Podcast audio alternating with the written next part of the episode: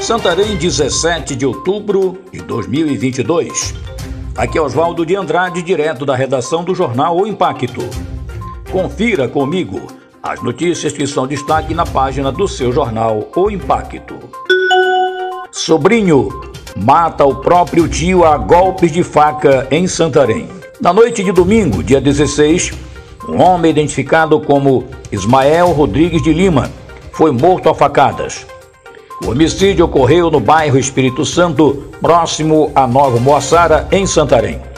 Segundo informações preliminares, o próprio sobrinho, de prenome Josias, assassinou o tio com cerca de quatro golpes provocados por arma branca. De acordo com a esposa de Ismael, o esfaqueamento teria sido motivado por uma discussão em que a vítima questionava as razões do porquê o suspeito não buscava um emprego. Após o crime, o sobrinho fugiu em rumo ignorado. O Serviço de Atendimento Móvel de Urgência SAMU esteve no local, mas a vítima já não apresentava sinais vitais.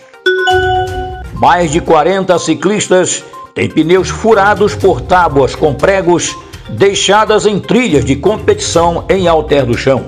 Na manhã de domingo, dia 16, um ato covarde, cruel e criminoso surpreendeu os mais de 360 ciclistas que participavam do quarto desafio Alter MTB no distrito de Alter do Chão, em Santarém.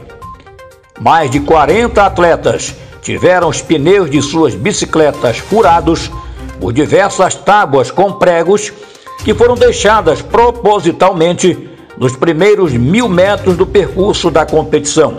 Os competidores que vieram de Itaituba, Oriximiná até de São Paulo lamentaram o ocorrido, pois para participarem de um evento como esse é realizado todo o investimento e preparo. Uma mulher suspeita teria assumido a prática criminosa, no entanto, negou posteriormente.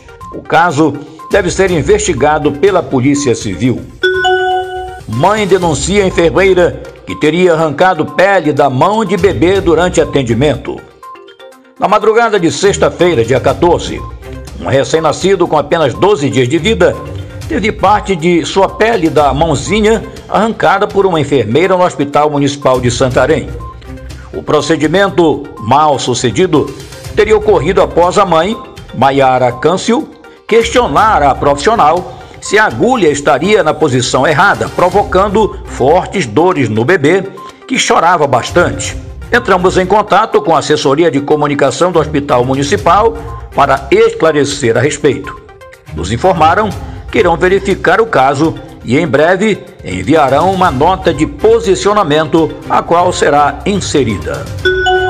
Para mais notícias, acesse www.oimpacto.com.br. Uma ótima semana a todos, até a próxima e muito obrigado.